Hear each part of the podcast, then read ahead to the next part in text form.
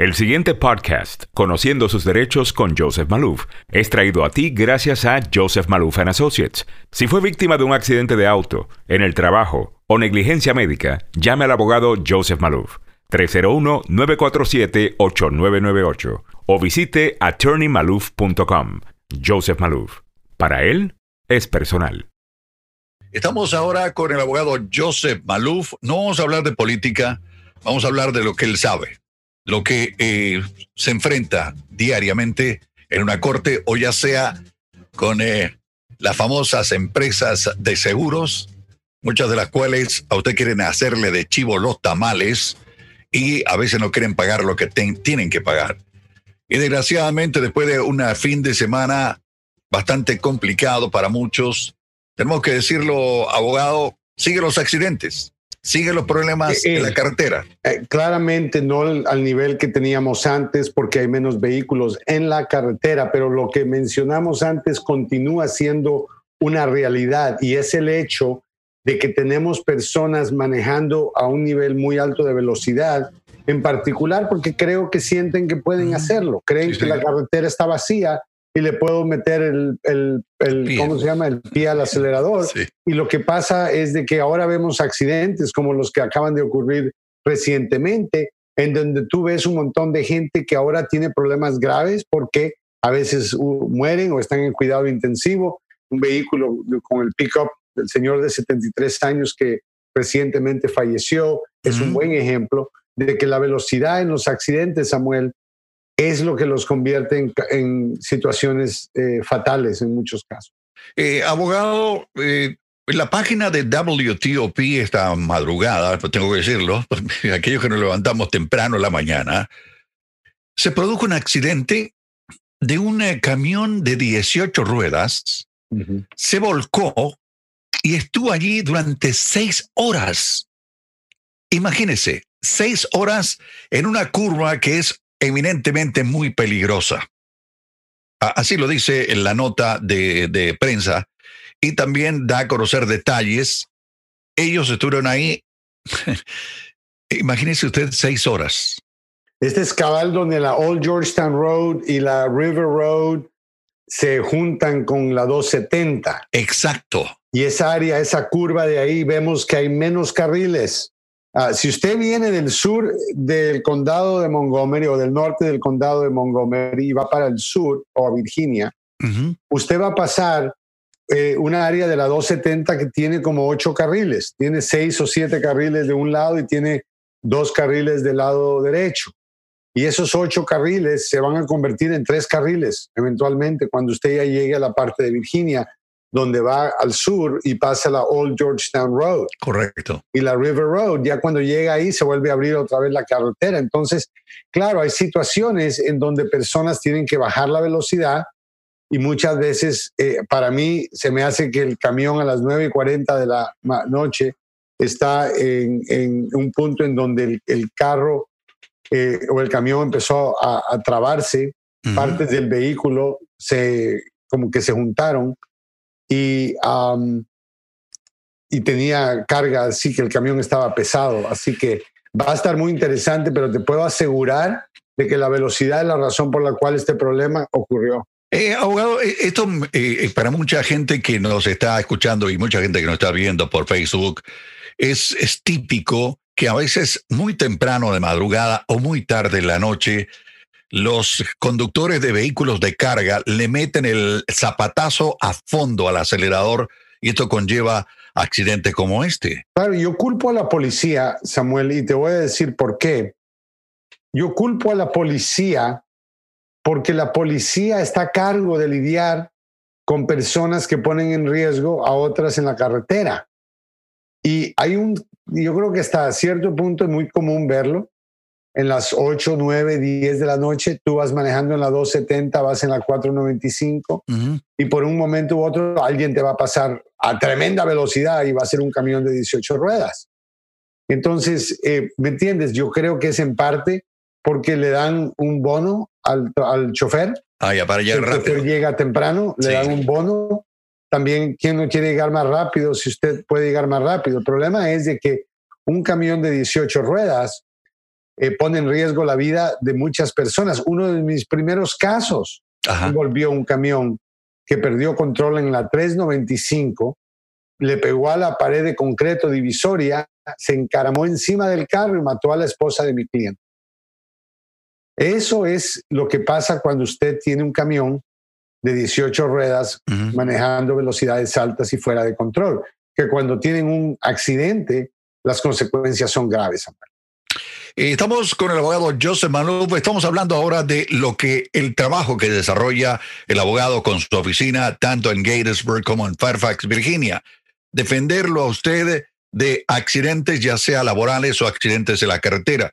También en casos de negligencia y compensación laboral.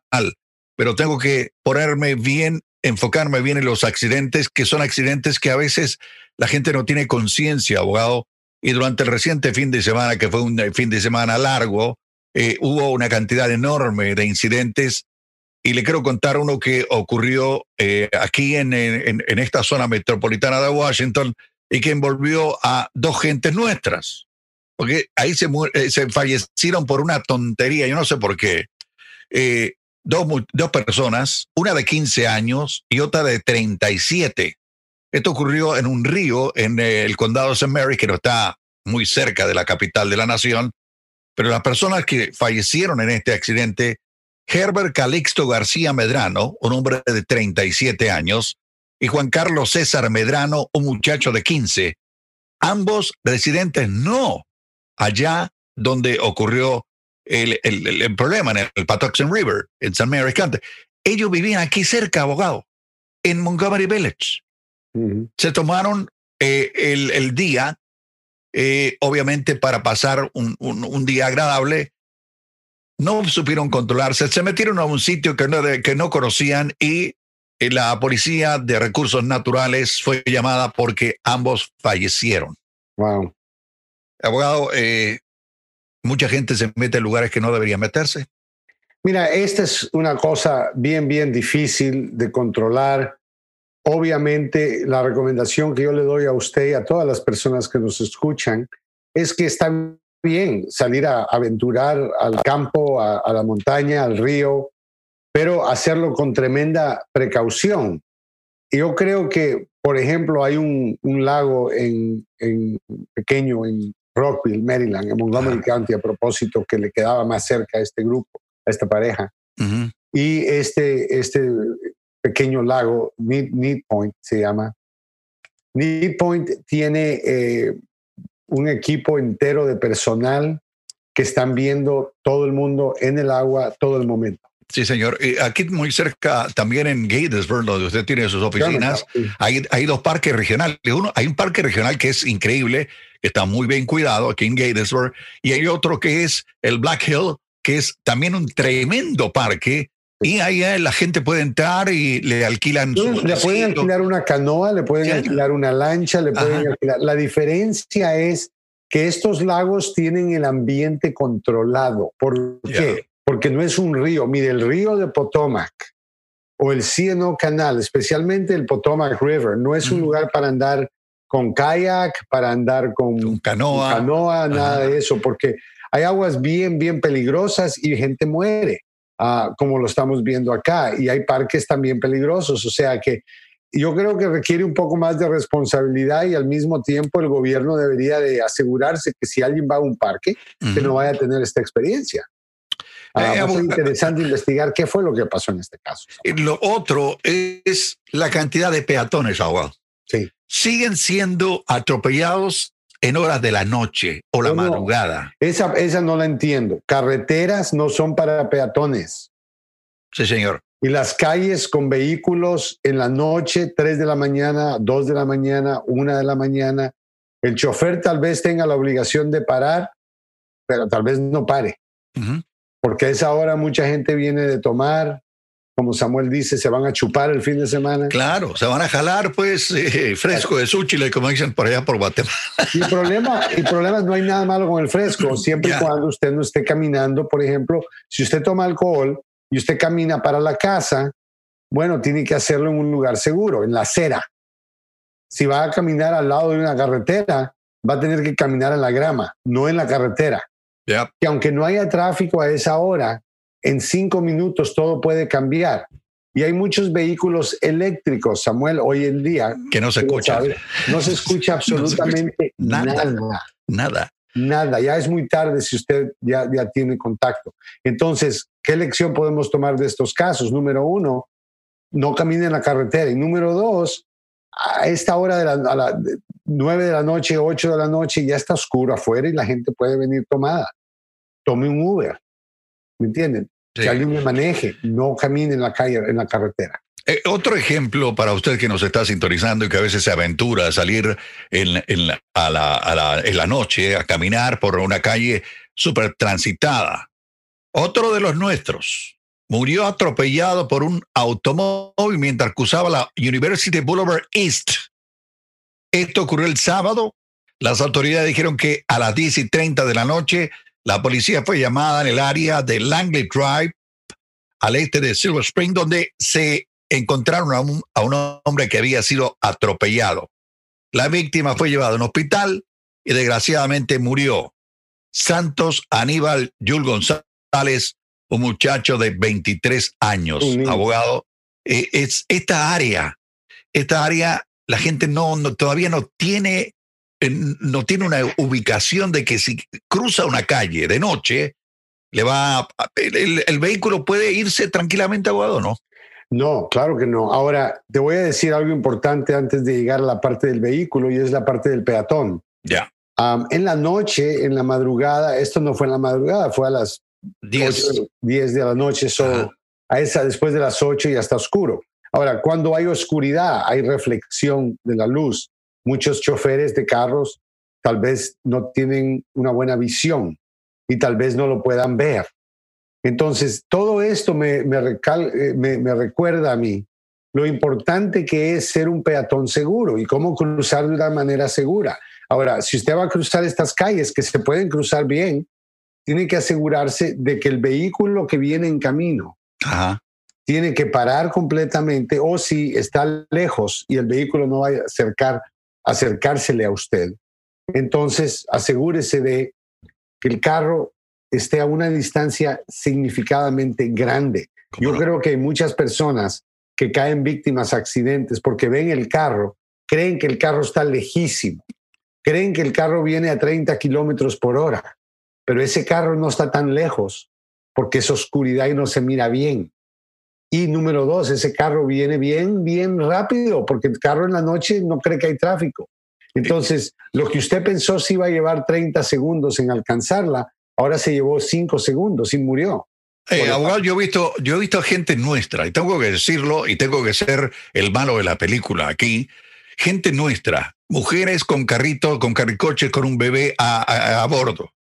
Eh, mujeres que llevan consigo a un niño en los brazos y llevan a otro de la mano, cruzando por lugares que nunca deberían cruzar, arriesgándose la vida y después le echa la culpa al chofer de vehículo. Bueno, puede ser culpa y te voy a decir un concepto importantísimo ahora que tú lo mencionas. Sí, señor. Y este es el punto.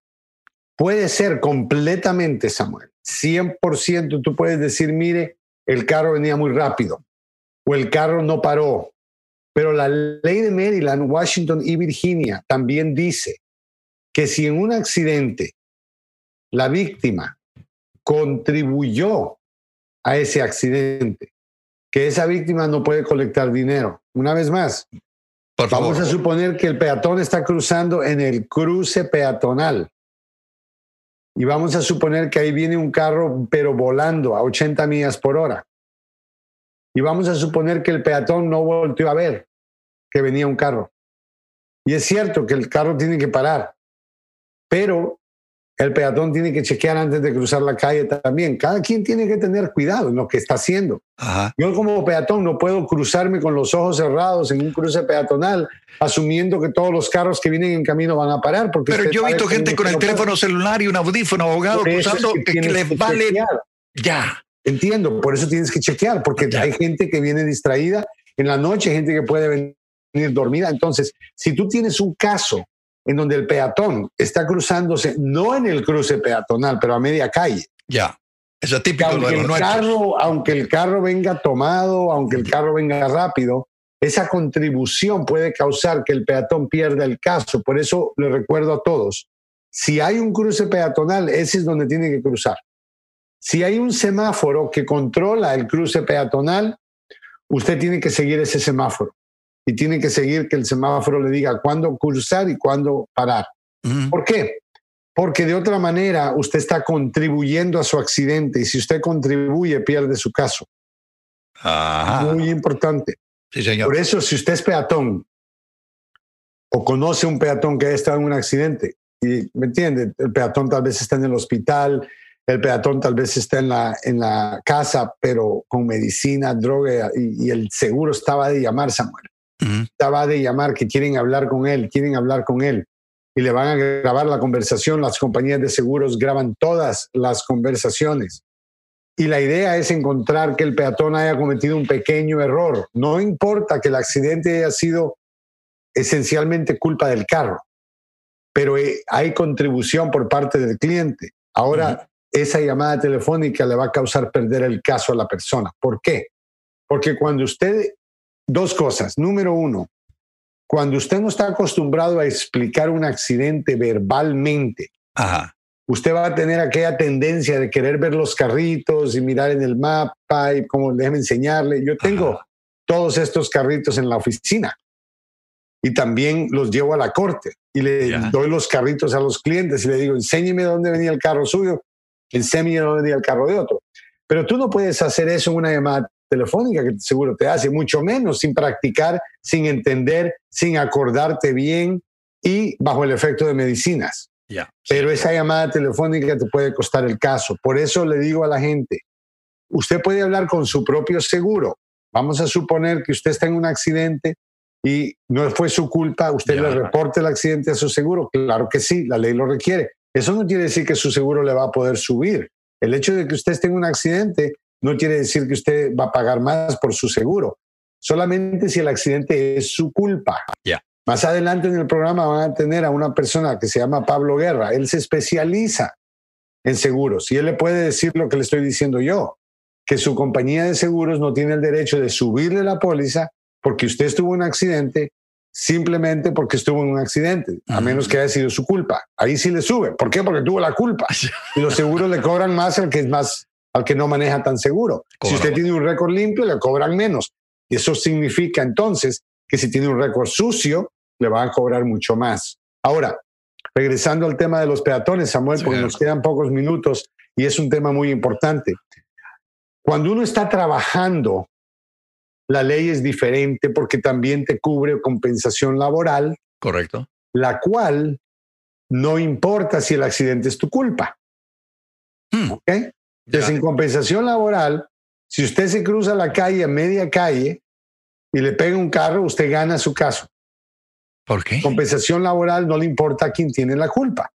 Porque lo, es una ley para, benevolente, es una ley para ayudar. Pues, si tú vas a ir a... Ahora, hay una defensa, Samuel, que no podemos ignorar y mencionarlo es apropiado. Esa defensa se llama violación de regla de seguridad. Eso significa, vamos a suponer que tú eres mi empleado y yo te digo, Samuel, tú no puedes entrar al área de construcción a menos que te pongas un casco. Ahora, yo para poder enforzar esta ley, tengo que enforzar la ley. Quiere decir que si tú entras al trabajo y andas sin el casco, yo te voy a regañar, eventualmente te voy a despedir si no me escuchas, te voy a suspender, o sea, voy a hacer algo para enforzar la ley de que tienes que ponerte un casco. Por supuesto, al día siguiente tú llegas a trabajar sin el casco, te cae un ladrillo en la cabeza y ahora hay una cuenta de un millón de dólares en el hospital. Ouch. ¿Quién va? Yo tuve ese caso, by the way. Nuestros casos son verdad. Um, ¿Qué haces? Bueno, si el empleador enforza la ley de ponerse el casco, y cada vez que alguien lo hacía, lo despedían, lo regañaban, le quitaban, ponían una multa, lo suspendían. Claramente el empleador ahora va a poder ganar ese caso y decir, yo no tengo que pagarle un peso. Pero si el trabajador encuentra que la compañía le dio esa regla el primer día, pero nadie la hace, nadie sigue eso, todo el mundo llega sin soga de seguridad, sin chaleco de seguridad, sin, o sea, todas las cosas de seguridad que tú y yo siempre hablamos, cascos, eh, guantes, es, eh, eh, anteojos, máscaras hoy en día que no oh, podemos ignorar. Ya. Entonces, claramente eso es una defensa limitada. En general, el accidente puede ser tu culpa, tú te resbalas y te caes, tú, o sea, todo eso, compensación laboral te tiene que pagar. Ahora, mucha gente dice, pero abogado, yo no estaba trabajando. Ya. Yo le digo, segura, seguro, yo había cloqueado en el trabajo, había ponchado, puse la tarjeta, me ponchaba, que salí y ya iba. ¿Y a dónde iba usted? Bueno, yo iba a Home Depot a comprar unas partes, unas herramientas, o para comprar una parte de repuesto, un O repuesto, pintura. pintura. ya. ¿Para qué? Para el trabajo. El jefe me pidió que fuera a recoger eso antes de irme para la casa. O en camino para el trabajo, usted paró a la ferretería a comprar algo, o iba a la ferretería a comprar algo, o mejor todavía, andaba en el carro de la compañía, aunque tal vez era sábado, iba a ir al, a- iba a ir al 7-Eleven a comprar una taza de café. E- e- ¿Eso lo protege a uno? Absolutamente. Los, los abogados que hacemos compensación laboral, que no somos muchos a propósito, Ajá. y ese es otro punto. Mire, si usted tiene un accidente de trabajo y usted cree que usted no va a poder regresar a trabajar igual como hacía antes, Ujú. tiene que ver un abogado que se dedique a compensación laboral. Por favor, deje de perder el tiempo. Cada día me llama otro abogado, otro cliente con un caso que a veces se arruina o a veces no se llevó bien, a veces se tardó mucho, a veces no le dieron lo suficiente, porque el abogado, buena gente y de buena fe, trató de ayudarle, pero el abogado nunca había hecho un caso como el suyo. Ya. Y eso es un problema grave. Yo, yo, mire, el primer día que yo comencé a trabajar en accidente, en Kunz, McKenney and Johnson, una de las mejores firmas de abogados en Washington, en la calle K, ¿ok? A mí me dieron 256 expedientes el primer día de trabajo. Oh my God. Y en cosa de tres meses yo conocía a todos mis clientes, yo sabía todos los casos, yo ya había ido a corte por lo menos 50 veces. Esto es, todavía no tenía mi licencia de abogado, Samuel. todavía estaba pasando el examen y todo el proceso. Ya. Ya me tenían con clientes, me tenían yendo a corte porque hay cortes que te permiten litigar como estudiante en tercer año. Ya. Y logré, mi primer juicio lo hice en mi tercer año de escuela de leyes. Le gané dos rodillas a Metro. Eh, representé a un chofer que se había lastimado las rodillas 30 años antes y con el tiempo la rodilla cogió artritis, las dos, y ahora necesitaba rodillas nuevas y Metro le dijo que no y gané el caso en una corte federal porque antes eh, compensación laboral se hacía en la corte federal en Washington. No había una corte de compensación laboral estatal o de la ciudad como lo hay ahora. O sea, una vez más, Samuel, si, si tienes un accidente de trabajo, no lo pongas en manos de un abogado que no sabe lo que está haciendo con esto, porque este es un área muy, muy delicada. Eh, estamos con el abogado Joseph Malou. Abogado, la señora Edith Salazar me está contando eh, una historia eh, que eh, ella se vio envuelta con un tipo que venía por la vía contraria en, en la carretera donde ella iba circulando. Se resbaló, le pegó control en la pared y después le pegó a ella. el carro, el carro, el vehículo en sí quedó destrozado. esto fue en un sitio que tenía, perdón, eh, una velocidad máxima de 35 y obviamente el otro vehículo. Bueno, claramente el otro carro, al cruzarse el carril, ya tuvo la culpa. No tiene que ir rápido, pero Ya. por lo que vi, hemos visto, ese carro tiene la culpa. Ajá. Y la pregunta, Samuel. Sí, la pregunta es, eh, eh, lastimosamente el diseño urbano no considera a los peatones y hay lugares donde no hay ninguna vereda. Absolutamente. Eh, regresando al tema del peatón, Sí, señor. es un problema porque le voy a decir, los carros en la carretera tienen más derechos que los peatones. A los peatones, especialmente en Maryland y Virginia, los tienen bien estrictos, tienen que hacer todo correctamente, tienen que cuidarse cuando caminan, pero mucho más que los vehículos. Ahora, hay áreas donde no hay protección para los peatones y donde la gente tiene que a la fuerza caminar en la calle. Mire, como el gobierno tiene inmunidad en general, este país es un país que requiere que usted tenga un derecho para demandar al gobierno. Por ejemplo, yo he demandado a la, a- la Casa Blanca. Ok. Tengo otra demanda en contra de la Casa Blanca pendiente ahora que voy a comenzar y he hecho dos demandas en contra del gobierno federal en este momento, en Virginia contra el correo y en Washington en contra del FBI. Mm. ¿Por qué? Porque son agentes federales que han cometido errores y ahora han causado que tengan que demandarlos. Ajá. El punto es este. Usted entender qué corte, qué proceso, qué posición tiene que tener, cómo el caso, porque es bien fácil un caso. Es más difícil hacer un buen caso y prepararlo bien a usted como cliente de lo que usted piensa. ¿Cree usted que la escuela de leyes me enseñó a mí todo esto? Absolutamente no. Especialmente. Pero me enseñaron de Porque la escuela de leyes es teoría y cómo funciona el sistema. Pero qué ley usted tiene que figurarlo usted mismo. Yo tuve la fortuna de una firma de abogados grande donde tenía acceso a, a información, investigación secretarias paralegales, recursos, y pude aprender cómo manejar casos grandes. Entrenamiento constante, abogado. Basic training por cinco años ahí. Bueno, los dejo obviamente con Pablo Guerra, él se va a encargar de educarles con los seguros, como lo menciono ahora y lo sigo mencionando. No hay nada más peligroso hoy en día que andar en un carro o como peatón sin tener un buen seguro que le en el caso de que el carro chocó a la señora por ejemplo, este es un buen Edith Salazar. Ese carro que le chocó, imagínense que ese carro venga sin seguro. Imagínense que ese carro venga robado. Imagínense que ese carro lo ande manejando alguien que no tenía, que era excluido de la póliza, que no tenía derecho a manejar ese carro. Imagínense que sea alguien que no tenía licencia para conducir y el seguro le niega los beneficios. ¿Quién va a pagar por su carro y sus miles de dólares en el hospital? ¿Usted vino a trabajar en este país para eso? No. No. Asegúrese bien.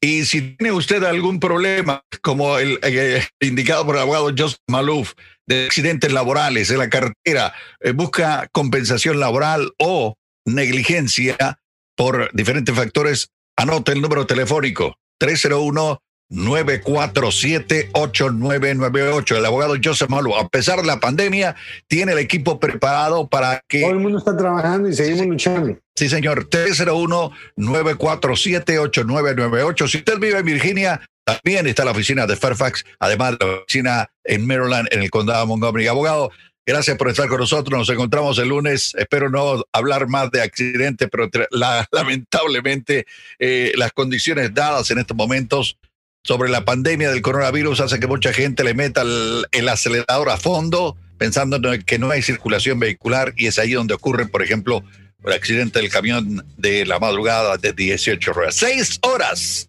Imagínese usted metido allí. 301-947-8998, el abogado Joseph Malú. Abogado, gracias. Sí, un placer, hermano.